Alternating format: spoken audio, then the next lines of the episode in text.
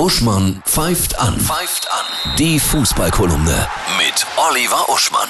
Hallo Oliver, ich grüße dich. Hallo Annette. Das sind die Geschichten, die wir im Fußball lieben. DFB-Pokal. Äh, Bayern fliegt gegen Saarbrücken raus. Ja, ist das nicht schön? Mhm. Nicht unbedingt, weil man immer gegen Bayern ist, aber das Saarland feiert.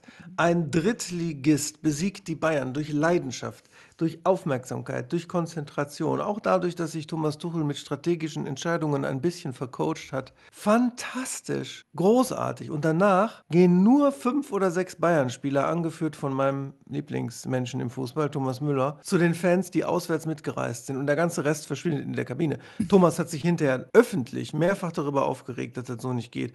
Also da sind auch Sachen in der Mannschaft nicht in Ordnung. Und ich sag mal eins, einer, der nicht mit zu den Fans gegangen ist, ist Manuel Neuer, der jetzt nach Ewigkeiten zurückkam ins Tor sofort. Ja. Und ich sag mal so, Ulle, Sven Ulreich, der wäre zu der Kurve gegangen, das sag ich dir.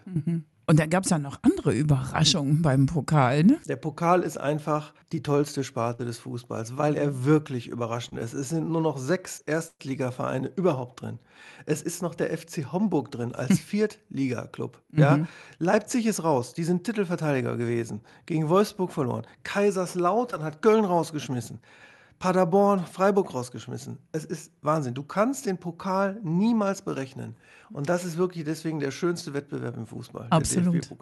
Das ganze Gegenteil hat äh, Herr Infantino bewiesen, der jetzt quasi im Alleingang die WM nach Saudi-Arabien verlegt, äh, 2034, ohne offiziellen Beschluss. Ja, es klappt zumindest. Es ist noch nicht beschlossen, aber er hat das so ausgedrückt, als wäre das im Grunde schon klar. Mhm. Es ist ja wie beim Amt oder wie bei großen Firmen, Energiefirmen. Wenn die einen, neue Handwerker brauchen oder eine neue Agentur, die für sie arbeitet, dann müssen die das ausschreiben. Genau. Kennt man ja, ne? Mhm. Ja. Und wir wissen doch alle, es wird dann offiziell ausgeschrieben und am Ende macht es doch wieder die Firma vom Schwibschwager. Mhm. So ist ne? es. Hm. Und so ist dann auch auf dem ganz großen Fußball, wo es um Milliarden geht. Zumindest wenn Infantino das Sagen hat. Ätzend. Die Bundesliga, das Topspiel. Das ist natürlich der Klassiko, Dortmund gegen Bayern. Mhm. Die Bayern müssen jetzt so viel gut machen nach dieser Pokalblamage. Und dann kann man sehr gespannt sein, ob sie das gut machen oder ob sie jetzt endgültig abrutschen, indem äh, die Schwarz-Gelben sie auch noch besiegen. Ich wünsche dir ein wundervolles Herbst- und Fußballwochenende.